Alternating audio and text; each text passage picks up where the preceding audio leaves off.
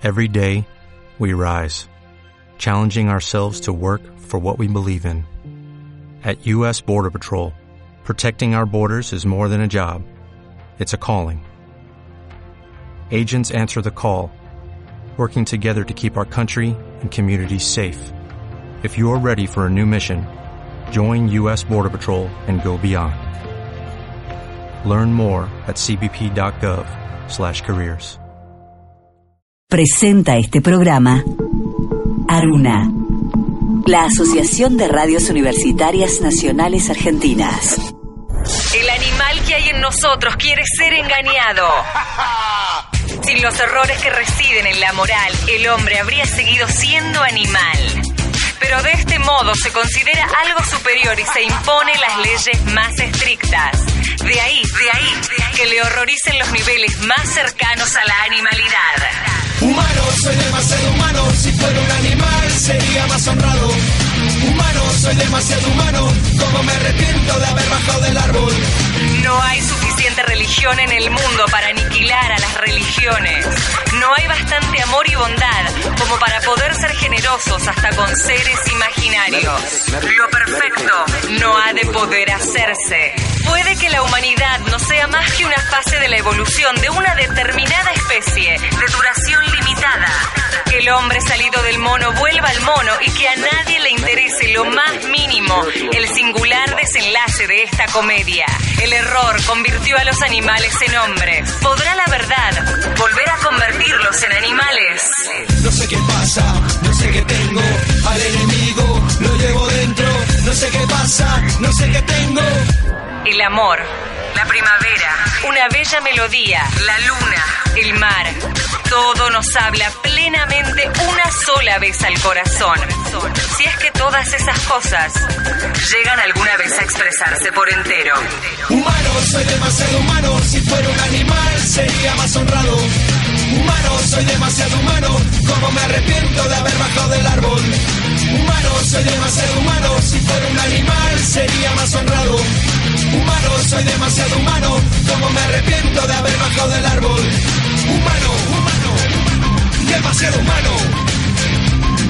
Humano, humano, demasiado Allí donde ustedes ven cosas ideales, humano. Soy demasiado humano. yo veo cosas humanas. Demasiado humanas. Bienvenidos a una nueva emisión de Demasiado Humano. ¿Cómo estás, Mariana Collante? Bien, Fede Ferreira en Operación Técnica una vez más. Los programas que opera Fede, viste que tienen como un glamour, ¿no? Tienen como, no sé, algo, como un excedente. Y hoy, por primera vez en la historia de este, los programas de radio en filosofía, nos acompaña un oyente llamado Cristian, que está aquí, que vino desde sus remotos este, ámbitos de vida para presenciar el programa, nos pidió este, presenciar uno y aquí está, bienvenido Cristian, espero que la pases bien, que no te aburras porque por ahí en, en, vivo puede ser todo peor, ¿no? Este, uno está en casa, apaga, aparte la mayoría escucha este programa seguramente bajándose el programa y entonces se toma sus tiempitos, acá hay que bancarse la entera. Cristian, bienvenido, gracias por estar. Hoy es el programa número 17 de Demasiado Humano, un número muy interesante básicamente porque este, todo el mundo sabe, es uno de los más conocidos números que representa la desgracia. La desgracia, o sea que hoy es un día desgraciado, podemos decir, falta de gracia, no, dice Mariana que está reluciente hoy, este cero desgracia, pero desgracia que es falta de gracia, ¿no? No. Esto se llama filosofía barata, básicamente, que, pero bueno, nada, es cierto que la palabra desgracia implica, no sé si una negación de la gracia, pero como una gracia que se va yendo. La, la pregunta es, ¿qué es la gracia? La gracia no es cagarse de risa ni toda esa huevada. La gracia, la gratia divina, supone la presencia de lo divino, este, de modo justamente gratuito, porque lo divino se, se da como un don. Ya estoy para el púlpito. En cualquier momento armamos la iglesia filosófica. Este, bueno, paro acá y me pongo serio a hablar del número 17 en estos este, en estas producciones periodísticas que nos arma Mariana, por ejemplo, sobre el número 17 nos dice que es el número más temido después del 13. Yo le temo más al 17, te digo. ¿eh? Entiendo que el 13 está más socializado, es más popular, si querés, el martes 13, pero el 17, mm, viernes y 17 suele ser una combinación fatídica para quienes creen en las supersticiones. O sea que si alguien escucha este programa un viernes 17, en el momento en que está escuchando esto, tire la computadora al espacio sideral por cualquier problema. Curiosamente para los arcanos mayores del tarot es la estrella de los magos, es decir, la esperanza. Bueno, sí, pero la esperanza da temor también. O sea, tiene que terminar esto, porque si es eterno, este todo, digamos, se profundiza en su intensidad y dolor. El eterno retorno de lo mismo puede ser de lo mejor o de lo peor. Pero desde la perspectiva de los acontecimientos humanos representa la muerte. Así nomás lo tira. La muerte, ok. Según Plutarco, el odio y la aversión que los egipcios sentían por este número obedece a que su dios Osiris fue muerto en el día 17 de la luna. Un niño egipcio nacido en 17 se consideraba que llevaba en sí la mala estrella y que su vida sería desafortunada. Bueno, o sea, eh, pasemos al 18, sería como una buena opción por cualquier cosa. En 1932, Alfred Hitchcock estrenó la película número 17, ¿así se llamaba la película? Bien, este, en la última década, la Universidad Nacional de La Plata incrementó 17 veces su presupuesto.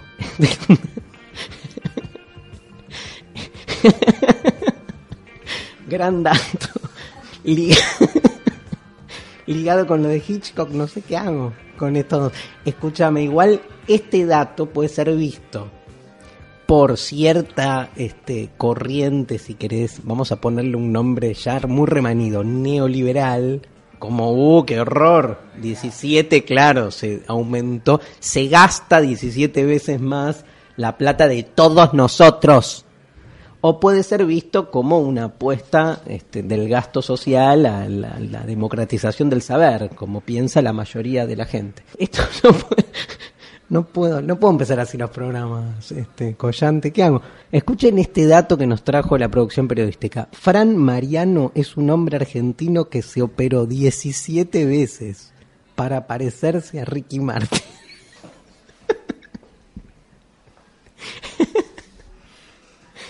Y agrega, Mariana, entre paréntesis, hasta el momento. Escúchame, pero ¿lo viste? Se parece. Y también te operás 17 veces. Impresentable. Seventeen Seconds es el segundo long play de estudio de la banda británica de rock The Cure.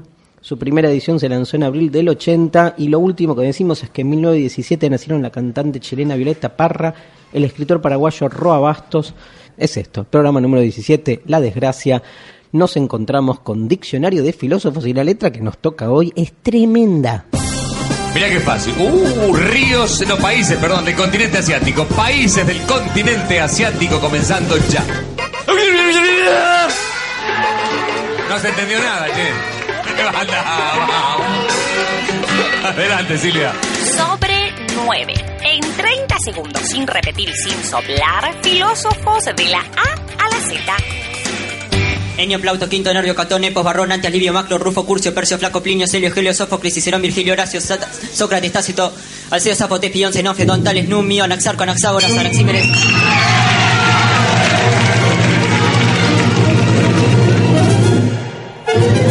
Diccionario de filósofos.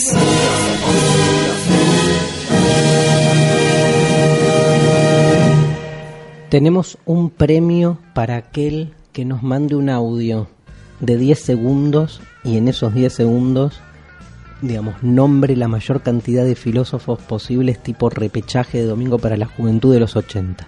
Nos manda el audio a la página Facebook de Darío Gabriel Stanriver o Mariana Beatriz Collante. Tienen que decir así, en 10 segundos, como escucharon recién, y si alguien conoce a este chico, queremos ubicarlo 20 años después, más o menos.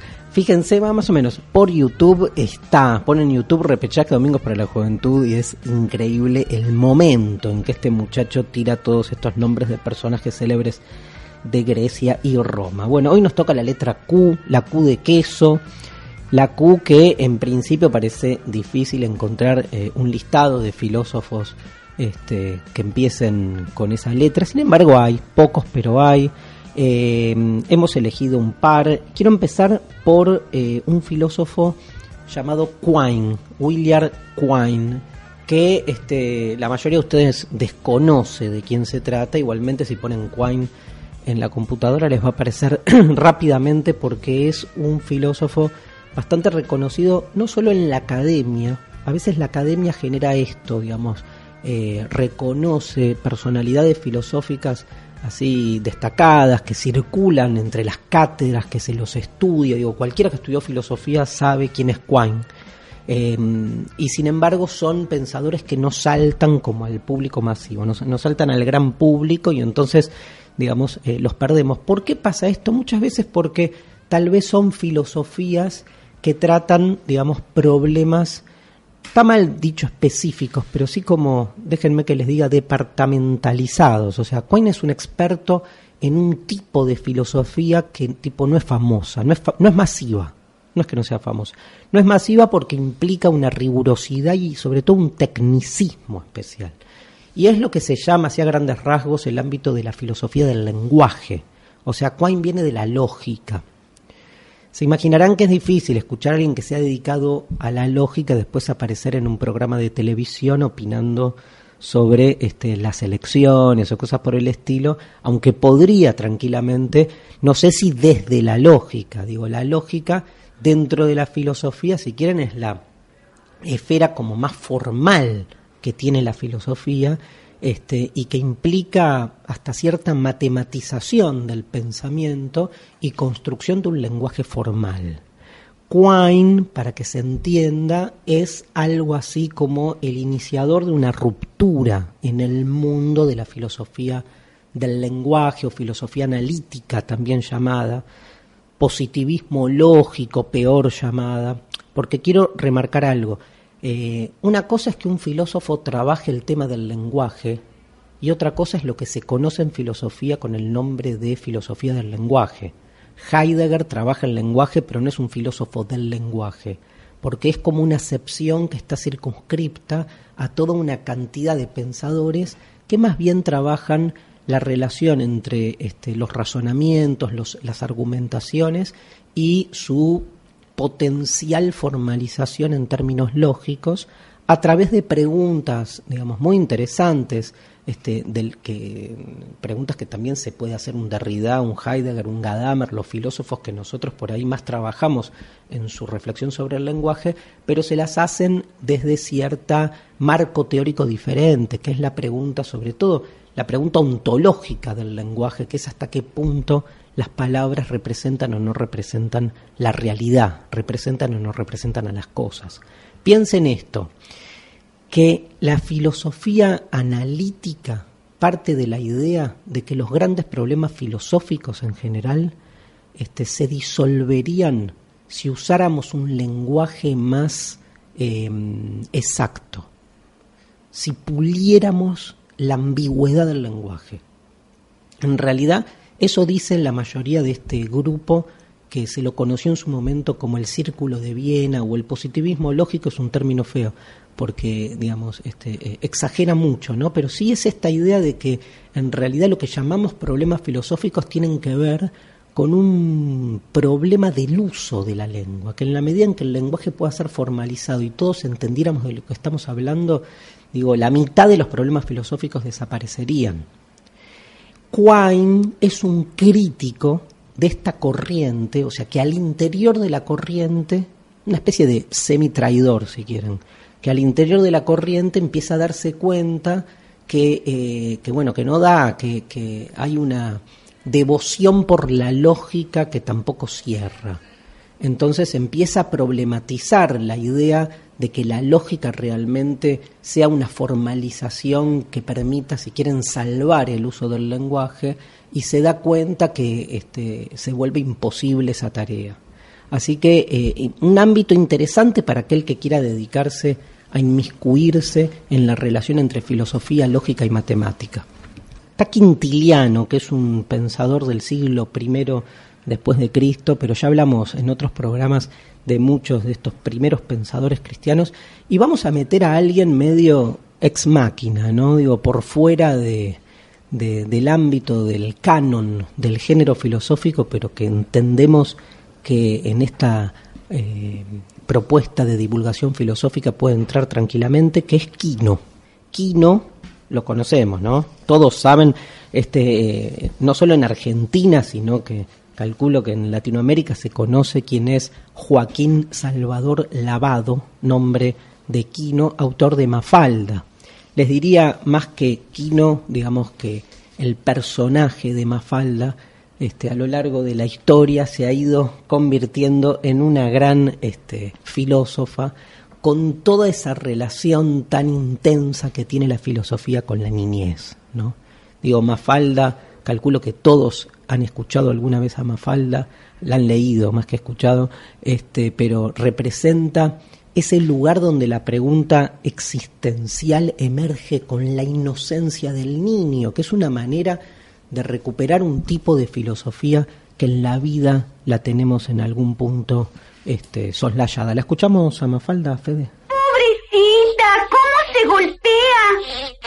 Yo no puedo ver sufrir así esa mosquita. La dejaré salir. Estuve pensando que otro gesto de bondad sería darle una aspirina. ¡Miguelito! ¡Ándale, apúrate! ¡Que esta mosca estúpida se sigue dando la cabeza contra la ventana! Estúpida no, Susanita. Esa pobre mosca está tratando de salir y de ser libre. Así somos también los humanos. ¿Y si la matamos? ¿Eh? Susanita. ¿Qué? Así también somos los humanos. Las voces son tremendas, ¿no? Que es como una versión, una película, sí, pero la, un habla medio neutra, medio española eh, y localizable, medio, sí, bueno. Ahí tenemos a Mafalda, digamos, con todo el, conjunto de los personajes que hacen eh, a lo que representó durante 10 años, este, fue saliendo la tira, lo que fue representando Mafalda que al principio uno puede engancharse con el personaje más progre de Mafalda, todo bien, con Libertad, que es una gran revolucionaria, pero me parece que lo interesante desde lo que podemos proponer como emparentamiento con la filosofía es pensar la totalidad de los personajes. Me hace acordar al chavo, a mí, con todos los que están en el... Eh, viviendo junto a él y cada personaje como que representa algo y no podemos tomar a uno por separado, porque Mafalda es Mafalda y obvio que es la que en algún punto expresa por ahí fuertemente muchos de nuestros deseos o de nuestra identidad o de nuestras utopías, pero por decirlo así medio horrible, todos somos también un poco Felipe, un poco Susanita, ¿sí? Susanita todos somos, ¿no? En, en algún lugar, aunque nos peleemos con esa Susanaidad que también nos estructura, pero incluso no tendría sentido más falda si no estuviera Susanita, ¿no? Porque no, no habría ese contrapunto. En algún sentido, la libertad y la perplejidad de la filosofía surge frente a un sentido común que es con la que se pelea diariamente y ese sentido común en general gana la batalla, ¿no? Porque Mafalda genera la pregunta, pero la certeza está siempre del lado de Susanita o del lado de Manolito, ¿sí? Este, eh, la, la, presencia de los padres también es muy fuerte, ¿no? Porque también todos somos un poco esos padres eh, y, Mafalda hasta puede representar un aspecto interior de nosotros, ¿no? Piensen a los personajes de la, de la serie Mafalda como personajes que habitan en nuestro interior, generando una especie de pelea permanente y depende cómo venga el día y cómo venga el ciclo de nuestra vida en ese momento, somos un poco más cada uno de ellos. Así que un homenaje a esta filosofía popular, este que tanto nos gusta también a nosotros restaurar, este, en el nombre de una mafalda que seguramente en la Academia Filosófica si decimos que una tira este, de historieta puede llegar a ser también un lugar para hacer filosofía, nos mirarían medio eh, extrañadamente. Pero bueno, la academia también cambia y hay de todo en todos lados, así que este, nuestro homenaje a Quino, este, eh, el segundo filósofo con la Q, y se nos fue el horario mal, así que cerramos este bloque escuchando... ¿Qué escuchamos, Mariana? escuchamos a la canción de Mafalda y sus amigos, Otra vez Sopa. ¿Quién fue el inventor de la sopa,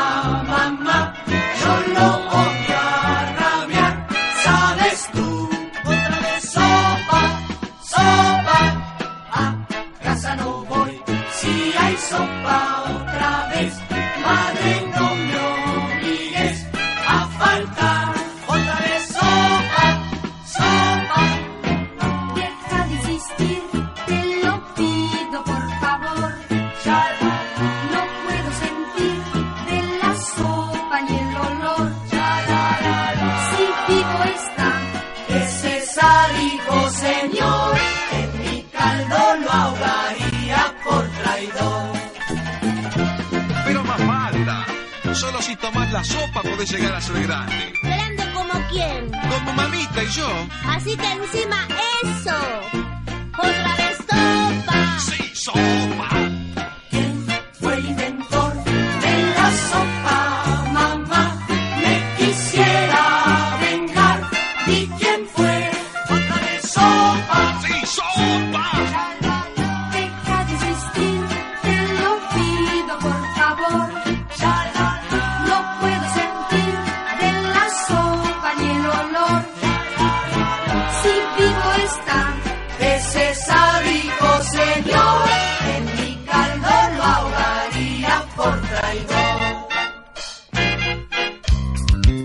¿Cansado de tener problemas con los conceptos? ¿Cree que está repitiendo una idea sin analizarla? No sufra más. Darío Stanraiver es la solución. Demuele, desmonta, irrumpe. Deconstrucciones en demasiado humano. Cristian, no te fuiste todavía. No, ¿estás contento? Venimos bien. Trajo este para picar unas pepas, ¿no? Mariana, pero las pepas este, comulgan bien con la filosofía. Así que vamos a, comer un poco, a saborearlas. Muchas gracias.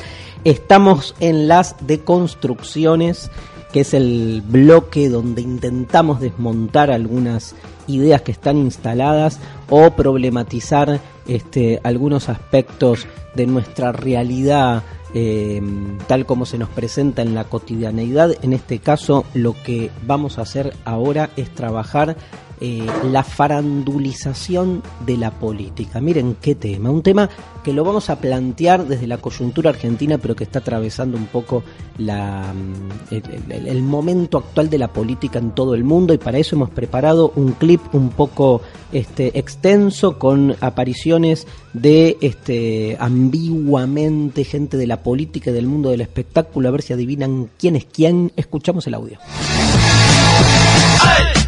Bueno, buenas noches, estamos charlando con Elisa Carrió. Bueno, bienvenida, buenas noches. Scioli recibe plata de la droga, muchachos. Porque antes los gobernadores y los intendentes recibían plata de la prostitución y la quiniela clandestina a través de la policía. Ahora reciben plata de la droga, Pero- si no se drogan. Si no se drogan. Este gobierno destruyó la confianza, Mirta. ¿Te asustó el balotage No. del otro día? No, Cuando llegué al... al- Sí, al- al- era, es, es para asustar, ¿eh? ¿A vos te gusta Durán Barba? Bueno, yo Ah, te bueno. corrí, corrí de tema. Déjame terminar este tema.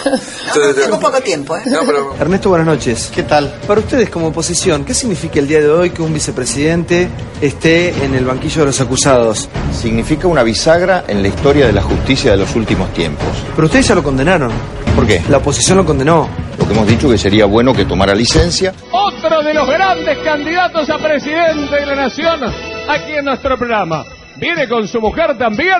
Fuerte el aplauso para presentar al señor Sergio Massa. Siempre a lo largo de todo. ¿Cuántos años de casados ya son? Y este 19. ¿Siempre ha mantenido ese, ese cariño así, ese ser una persona cariñosa? Sí, sí, sí, sí. ¿Fogoso? Toquetón. Toquetón. Perfecto, muy bien. ¿Fogoso en todos los lugares? Eh, ¿cuál es- ¿Cuántos lugares? No sé, digo, no, no, me lo decía así directamente, te digo en la cama, pero no, no digo. Sí, fogoso. Bien. Apasionado. Eh, Tinelli, Sí. ¿Vos decís que se decidió por Sí, Tinelli? sí, eh, pero está claro eso. Era un acto institucional en Bolívar y Marcelo estaba ahí con Guillermina Valdés. Creo que estaban eh, Scioli, Insaurralde, Devido y el intendente de Bolívar. Para mí sí, para mí fue un cierre virtual de campaña, esto, esto está clarísimo. Yo creo que Marcelo, yo creo que Mañeto estaba haciendo entender por la anestesita Recoleta en ese momento.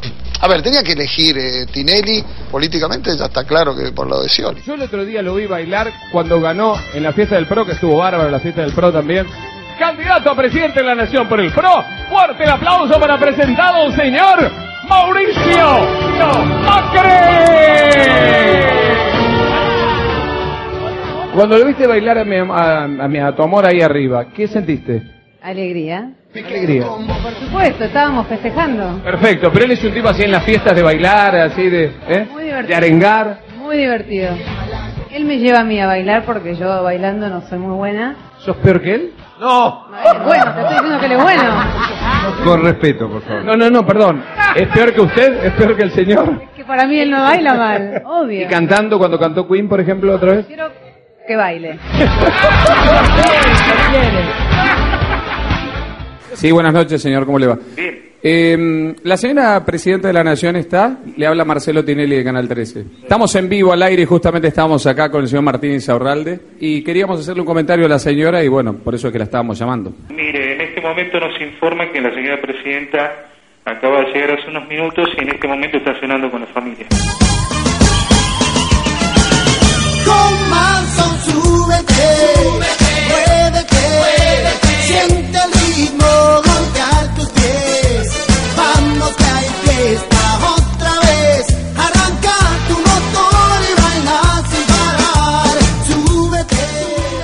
Me encantó el final, Mariana. Aparte del llamado este que recibe eh, la presidenta de parte de, de Tinelli, la canción Súbete, pum para arriba, digamos, este optimismo de la televisión que pretende inundar todas las esferas.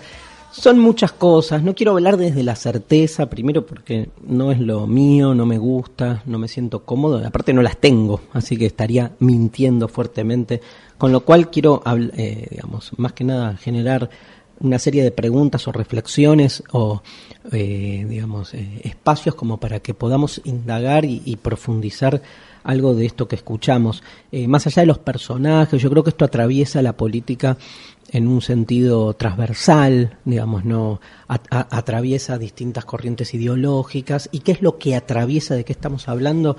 Volvemos a hablar de uno de los temas capitales de la filosofía, que es la ontología del presente. O sea, de qué manera en el presente hoy se estructura eh, el ser de todas las cosas. Y en ese sentido vivimos tiempos de una fuerte este, eh, más mediatización de lo real, ¿no?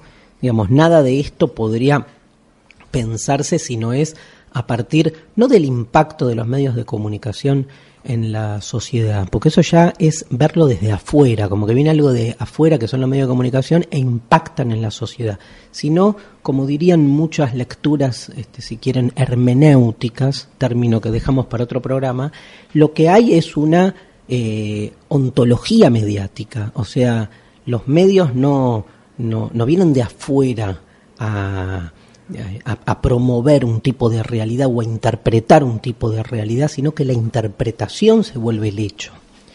Para decirlo en otro lenguaje, digamos, hoy la, la- el, el mundo de los medios es eh, esfera pública y no es que viene a adornar o a expresar o a reflejar la esfera pública, sino que constituye en sí misma la esfera pública. Y por decirlo en otro lenguaje, me parece que la política no pasa por otro lado que no sea por ahí. Pero no solo la política, no solo no pasa por otro lado que no sea por la televisión, sino que cualquier otra esfera existencial de lo humano no está pasando por otro lado que no sea por esa necesidad de presentación que tiene públicamente ¿sí? este, a través de los medios que estén a su disposición. El medio más tradicional es la televisión, pero hoy la circulación en medios así heterodoxos, que es lo que promueve la revolución informática, está cada vez más exacerbada. Quiero decir, hoy la política pasa por tu exposición mediática. La pregunta es simple. La exposición mediática tiene una serie de reglas, códigos, géneros, categorías. La política tradicional tiene otros. ¿Quién cede los suyos? Cuando la política entra al mundo de los medios, se adecua, se adapta a lo que los medios necesitan en sí mismos para vender esa mercancía mediática que puede estar hecha de políticos, que puede estar hecha de religión, que puede estar hecha de deportes. Quiero decir, es la misma lógica con la que podemos pensar la espectacularización del deporte. Es lo mismo. Nos hace más ruido la farandulización de la política porque uno todavía intenta creer en la política. En el fútbol ya nadie cree. Se sabe que es un espectáculo armado en función de la necesidad de mm, reproducción de ese capital impresionante que se mueve alrededor del fútbol. Obviamente uno quiere creer en el potrero, quiere creer en el, en, en el deporte en términos vocacionales. Este, ese quiere creer está bien. Digo, en todo caso no, no molesta tanto como molesta en el caso de la política. Lo que sí, digo, es, me parece que es la pregunta esa, ¿no? Es hasta qué punto, cuando la política llega a los medios, tiene que sacrificarse para entrar en la lógica que le plantean los medios, o puede al revés, la política, imponer sus propias categorías en la de los medios. Es difícil. Es difícil porque la, ¿cuáles son las categorías de la política? Evidentemente no es hablar dos minutos o cagarse a puteadas entre panelistas. Digamos, si hay algo que necesita la política, por lo menos en términos tradicionales, es argumentación, hasta zozobra, miren lo que les digo, hasta duda, hasta poder este, pensar en conjunto cuáles son los fundamentos, los principios, los propósitos de un modelo de país, de un modelo de sociedad. Digo, eso no garpa en la tele. Y entonces a mí me parece que la respuesta a la pregunta en principio está bastante clara, digamos. Hoy asistimos a contenidos políticos que, al igual, repito, que eh, de otras esferas como el deporte, como el mundo de, de- del teatro, de la, de- del cine, se vuelven esos contenidos, digamos, este, totalmente manipulados por lo que es este, los criterios básicos de, del mundo de los medios. El mundo de los medios tiene, tiene muy claro cómo, cómo manejarse, ¿no? Es información rápida, no hay lugar para la duda, dicotomías, amigos y enemigos, este, cambio permanente, digamos, de, de los contenidos y de los temas. Ahora, sin embargo, la política entiende que si no se presenta ahí, no tiene, no tiene lugar. Y esto implica, digamos, una segunda cuestión que yo la quiero remarcar, que es como cierta ambigüedad que se va produciendo a partir de la mediatización de la política entre lo que es, vamos a llamarlo así como dos extremos, la lógica de la democracia y la lógica del rating. O sea, se va como creando la ilusión de que un alto rating equivale a un triunfo en una elección democrática. Entonces que si un programa de televisión hace 20 puntos de rating, equivale a ganar una votación. Bueno, lamento decirles que no, ¿no?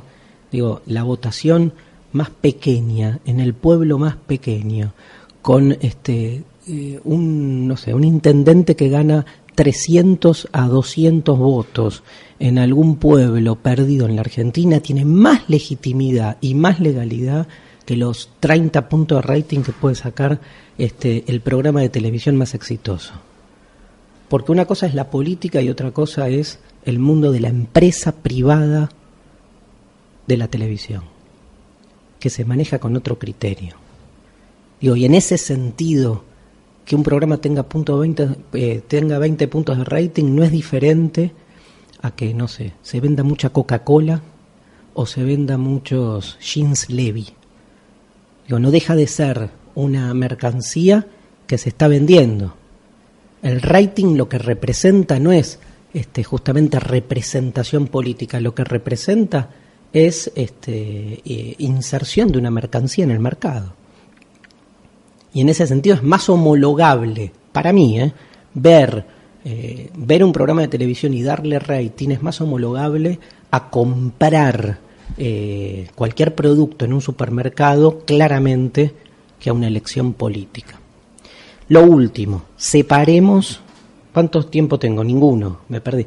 Separemos frivolización, farandulización, estetización y espectacularización de la política. Les propongo simplemente que busquen los cuatro, busquen con B larga, no con B corta como me salió, busquen, que busquen las cuatro categorías por separado. Una cosa es la política frivolizada, otra cosa es la política farandulizada, la farándula que remite al teatro, al viejo teatro más vagabundo, sin embargo se ha convertido casi como en una pelea de vedettes, ¿no? Digamos, cuando hablamos de farandulización, hablamos de políticos peleándose del mismo modo como se peleaban las vedettes, o se pelean, este, donde claramente el contenido de la política es lo que se pierde.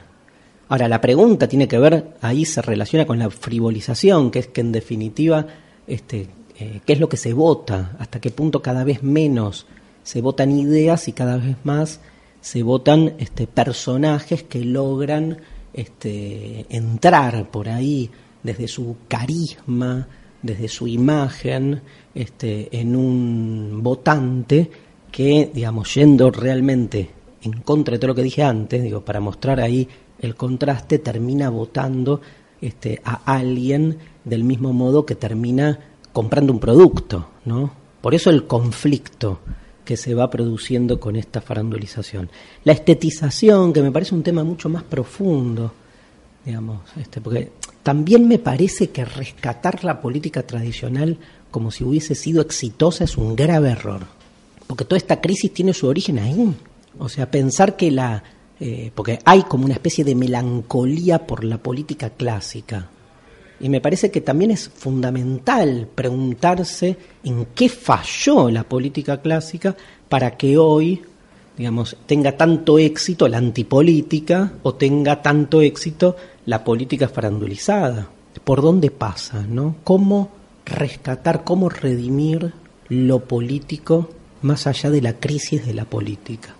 La crisis de la política parece generar únicamente como opción la antipolítica la tarea de los que creemos en lo político, en la repolitización de todo lo que hacemos, completamente por afuera de la negación de lo político, al revés. Ante la crisis de la política tradicional, me parece que debemos como recuperar la politización de todo lo que hacemos, entender que se hace política en la escuela, se hace política en la casa, se hace política en la calle, se hace política en todos lados, y que esa es la única manera de poder realmente pensar en una sociedad que cada vez más pueda transformarse y emanciparse. Un aula, un escenario, una materia que se bifurca, demasiado humano. La Secretaría de Políticas Universitarias del Ministerio de Educación de la Nación trae a la radio de tu universidad este programa. Este programa llega a la radio de tu universidad gracias al programa de fortalecimiento de producción y contenido para las radios universitarias de Aruna, la Asociación de Radios Universitarias Nacionales Argentinas.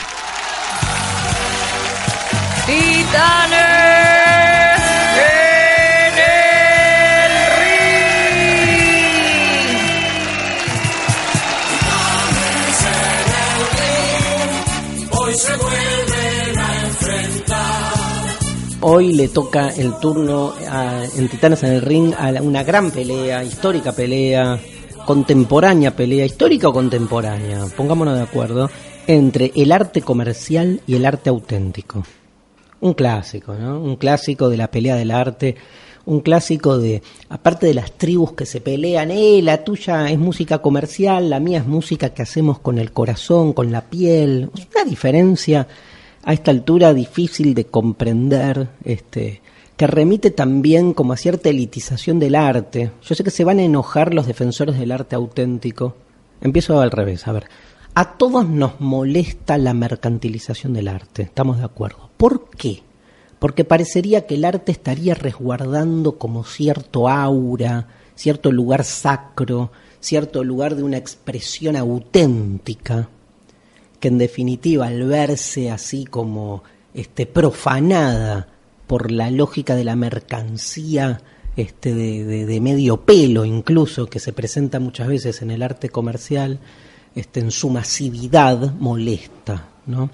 Un gran tema, un gran tema porque muchas veces la defensa del arte auténtico termina, y a esto iba, elitizándose, aristocratizándose en un lugar donde esa autenticidad impide este, que muchos ingresen, pero sobre todo delimita y deja fuera muchas manifestaciones de un arte popular que por ahí no comulga con esas ideas de autenticidad que algunos suponen poseer este, de una manera así excepcional.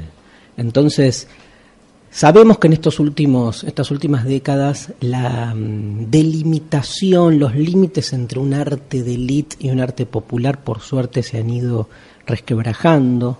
Entonces, este, obviamente ese resquebrajamiento hace que desde los lugares así más cool del arte este, histórico empiecen a circular motivos del arte popular, pero me parece que ahí hay un dato clave que está atravesando toda esta dialéctica que es este, la irrupción masiva de las industrias culturales en el siglo XX que colocan al arte en, otro lado.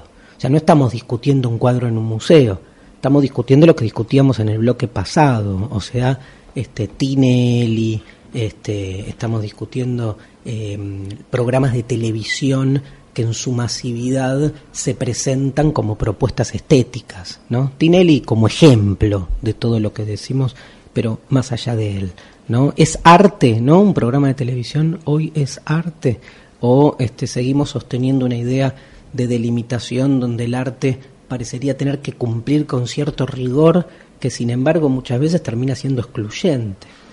Recuerdo ese viejo eh, texto de viejo pero fascinante, clásico más que viejo texto de García Canclini, Culturas híbridas, donde este, lo que hacía García Canclini era diferenciar lo culto, lo masivo y lo popular era, ¿no? Entonces esta diferencia entre lo masivo y lo popular me parece clave, donde en lo popular puede todavía anidar cierto, cierta autenticidad, aunque no nos cierre.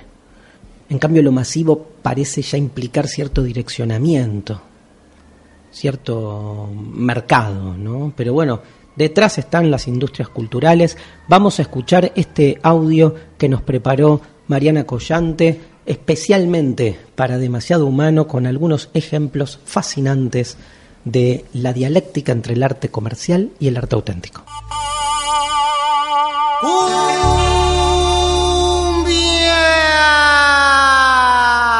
Al, ¿de dónde salieron todas estas pinturas? Tuve un estallido repentino de inspiración. ¿Por qué esta maldición de mi maravilloso talento? Mi nombre es Astrid Weller y tengo una galería y me fascinaría exhibir su obra de arte. ¿Se refiere a este montón de basura? Eso no es arte, es solo un asador que me volvió loco. Oh, el arte no son solo hermosas imágenes, es la emoción de la expresión del ser humano. Señoras, señores, muy buenas noches. Tenemos el alto honor de presentar esta nueva velada paqueta en la voz y la presencia de un amigo de todos ustedes, Crep Georgette. La versión musical que tendremos esta noche estará ejecutada por la propia mano de los ejecutantes, utilizando elementos que son propios a su profesión. Tocarán botellas, tocarán cucharas, tocarán ralladores, tocarán latitas, tocarán tarritos, cada uno se tocará sus cosas. ¿En qué punto puede acercarse una obra a la sociedad de masas sin perder su identidad de obra de arte? ¿O cuántas clases de encasillamiento pueden llegar a tener simultáneamente una obra de arte? En el romance vocal e instrumental que se escuchará a continuación, Mastro Piero narra un antiguo cuento infantil. Romance del joven conde, la sirena y el pájaro cucú. El relincho de corceles y los perros al ladrar. Guau, guau, guau, guau, asustaron a las aves que dejaron de cantar. Que dejaron de cantar. Que dejaron de cantar. Que dejaron de cantar. Pi, pi, Qué lindo, qué lindo audio y con reconociendo tanta gente. A ver, ¿a quién reconocieron ustedes? Porque no no aparece, ¿no? El Zócalo. Acá no está el, la patria socalera con este los nombres. Estaba Alf, ¿sí? Grosso Alf, ¿no? Este, mi hijo de cuatro años vio por primera vez Alf hace dos semanas y se asustó, se puso a llorar. No había manera de explicarle que no era un monstruo. Es un monstruo, porque es un monstruo, un extraterrestre bueno. Bueno, este, escuchamos a los Simpson, muy bien, ahí los que reconocieron a los Simpson, todos reconocieron al, al Lelutier. Sabemos que este, muchos de ustedes van a escuchar este programa en tiempos distintos. Les cuento que esta es la semana en la que se nos ha ido, este, se ha muerto Daniel Rabinovich, eh, uno de los, eh, digamos, pilares del Lelutier. Una pena enorme para todos los que escuchamos durante tanto tiempo y que nos constituyó también. Bueno, eh, creo que Lelutier es un buen ejemplo de lo que estamos hablando, ¿no? Donde se genera una disrupción entre esa barrera, entre cierto arte comercial. Porque el problema es pensar que el arte comercial carece de este, naturaleza artística porque no está pensado desde la expresión natural que supondría la vocación artística, sino que está pensado para vender, ¿no? Y esto genera toda una serie de problemas. Primero, ¿qué no está pensado para vender, si fuese así? ¿Qué diríamos? No, que el arte auténtico es nada. Ando caminando, me inspiré, vomité la obra artística y no pensé cómo venderla. Entonces esa vale como arte. En cambio, si me siento en mi computadora y creo este, una obra este, y ya pensando, digamos, en el mercado en la, en la que la obra va a circular, entonces no vale. Entonces me parece que ahí, digamos, este, eh, Lelutier, por ejemplo, representa claramente una ruptura con esto, pues no creo que, que, cuando se juntaban a, a, a, preparar las obras estuvieran este, eh, dejando de lado que puede resultar un éxito. No, el tema del éxito es jodido en el, en el mundo del arte cuando el arte se vuelve tan masivo, ¿no? Este, porque parecería ser como una etiqueta que, mm, digamos, que, eh, que paraliza, ¿no? Como una etiqueta, no me sale la palabra, es que me comí muchas pepas, me comí. Entonces ya no, estoy este, con, estoy, ¿qué se ríen todos? Che, están buenísimas, lo que pasa es que la gente no, no las puede ver. Lo que pasa es que tengo la boca como, este, necesito agua. Agua, acá está el agua, bueno, fantástico. Bueno, no importa, ya no, no puedo salir de esta, ¿no? Este, bueno, todos escucharon a Federico Clem, ¿sí? ¿Lo reconocieron?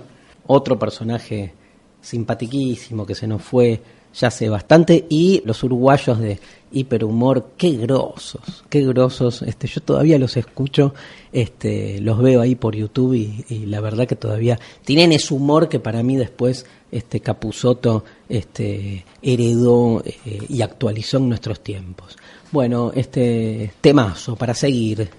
Julia, mamá, ¿es cierto que nací raro? ¿Que no sabía si era hombre o de sexo indefinido? No, fuiste un bebé hermoso era. Nací al, con el cordón umbilical sí. eh, medio entrelazado. Sí, sí, sí. ¿Y qué, qué, qué estaba que Eso fue vos y papá que anduvieron revolcándose en una alfombra. Bueno, pues esas son intimidades que no hay que decirlas. Bueno, está bien, pero que se sepa que nací medio acá y sin embargo Sí, aquí no. me ven. Humano. Demasiado humano. Hoy que un hijo hiciste, cambia ya tu mente, cuídalo de drogas, nunca lo reprimas, dale la aurea misma de tu sexo. Todas las hojas son del viento, ya que las mueve hasta en la muerte. Todas las hojas son del viento, menos la luz del sol, menos la luz del sol. Transgéneros. No soy nada, nunca seré nada, no puedo querer ser nada.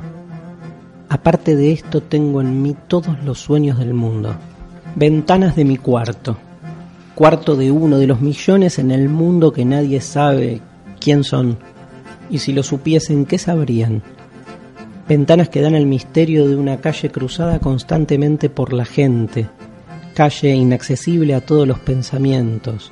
Real, imposiblemente real, cierta, desconocidamente cierta. Con el misterio de las cosas bajo las piedras y los seres.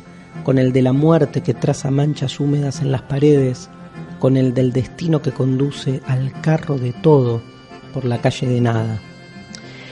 Hoy estoy convencido como si supiese la verdad, lúcido como si estuviese por morirme, y no tuviese más hermandad con las cosas que la de una despedida, y la hilera de trenes de un convoy desfilara frente a mí, y hay un largo silbido dentro de mi cráneo, y hay una sacudida en mis nervios y crujen mis huesos en la arrancada. Hoy estoy perplejo como quien pensó, encontró y olvidó.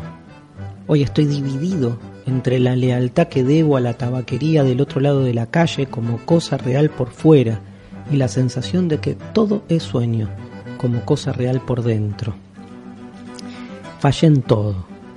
Como no tuve propósito alguno, tal vez todo fue nada. Lo que me enseñaron lo eché por la ventana del traspatio. Ayer fui al campo con grandes propósitos, pero encontré solo hierbas y árboles y la gente que había era igual a la otra Dejo la ventana y me siento en una silla. ¿En qué he de pensar? ¿Qué puedo saber de lo que seré yo que no sé lo que soy? Ser lo que pienso. Pienso ser tantas cosas. Y hay tantos que piensan en esas mismas cosas que no podemos ser tantos. Genio. En este momento, cien mil cerebros se creen en sueños genios como yo. Y la historia no recordará, quién sabe, ni uno y solo habrá un muladar para tantas futuras conquistas. No, no creo en mí. En tantos manicomios hay tantos locos con tantas certezas.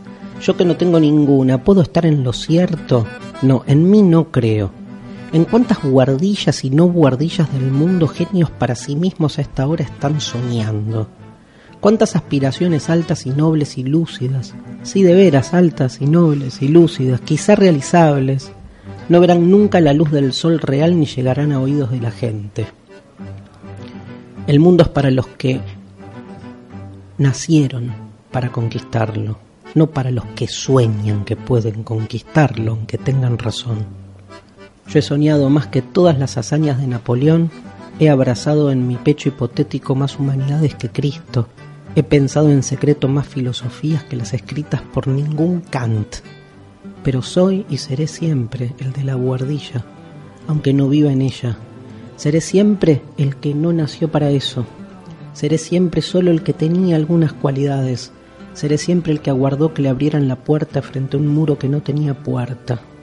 El que cantó el cántico del infinito en un gallinero. El que oyó la voz de Dios en un pozo ciego.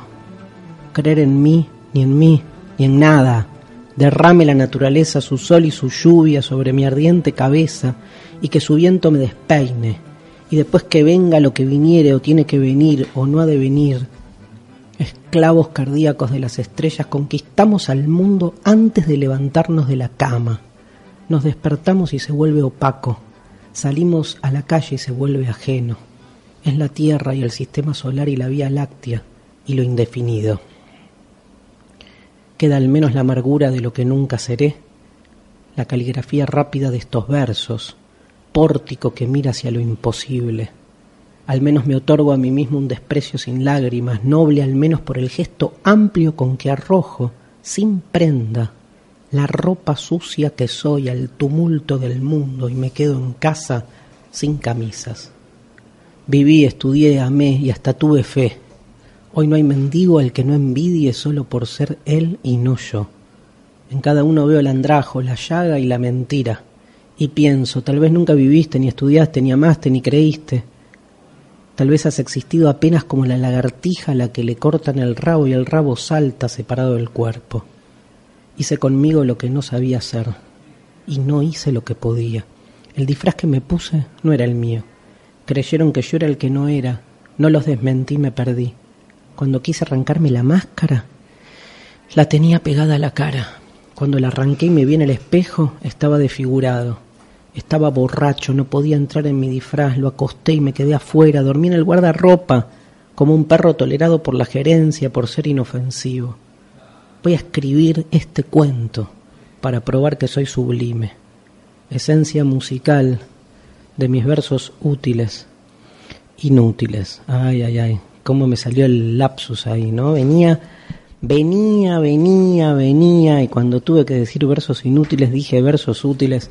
Estoy en el medio del poema de Fernando Pessoa, Tabaquería, me queda poquito, lo van a terminar de leer solos, simplemente porque el inconsciente se apoderó de mí una vez más y en vez de, de decir una palabra dijo lo contrario. Y tal vez eso resuma un poco lo que es este poema de Fernando Pessoa, uno de los poetas más filosóficos, por lo menos de estos últimos este, tiempos, poeta de principios del siglo XX, portugués, de Lisboa.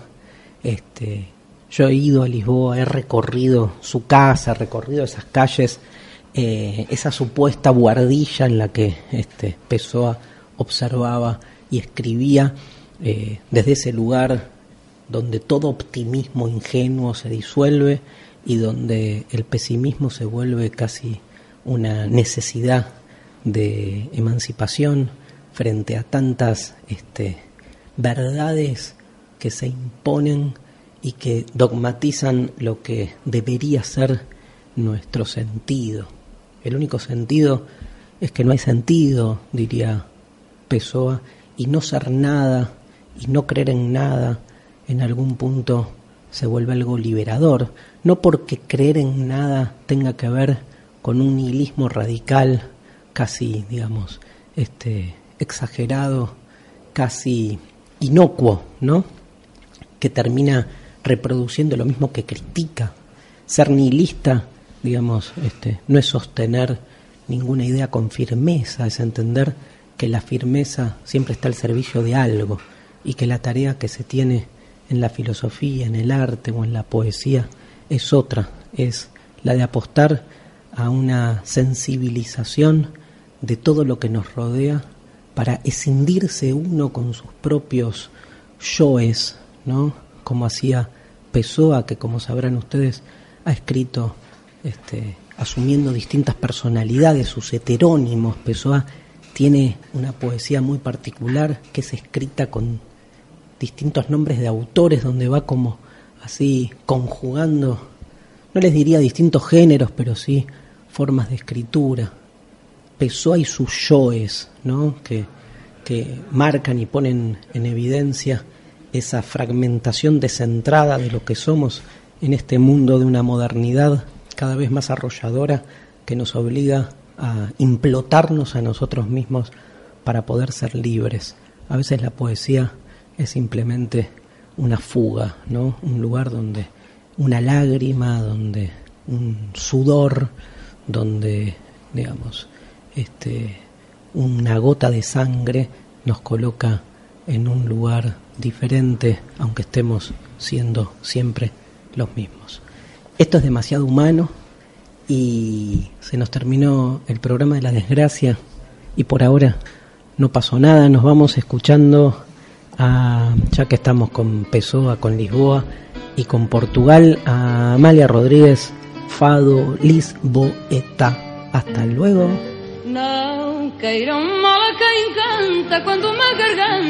Se desgarra que a mágoa já não é tanta se a confessar à guitarra.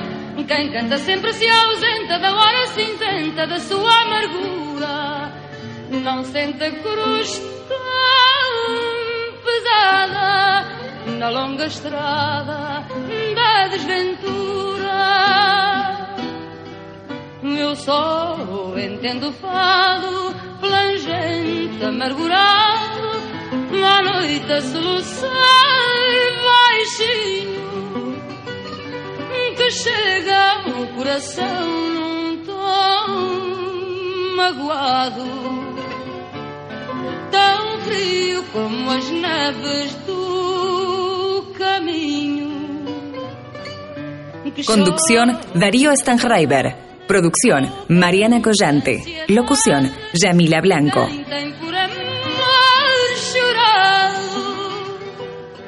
Dirão que isto é fatal, é natural. Mas a Lisboeta, isto é que é o fado. Presentó este programa Aruna, la Asociación de Radios Universitarias Nacionales Argentinas.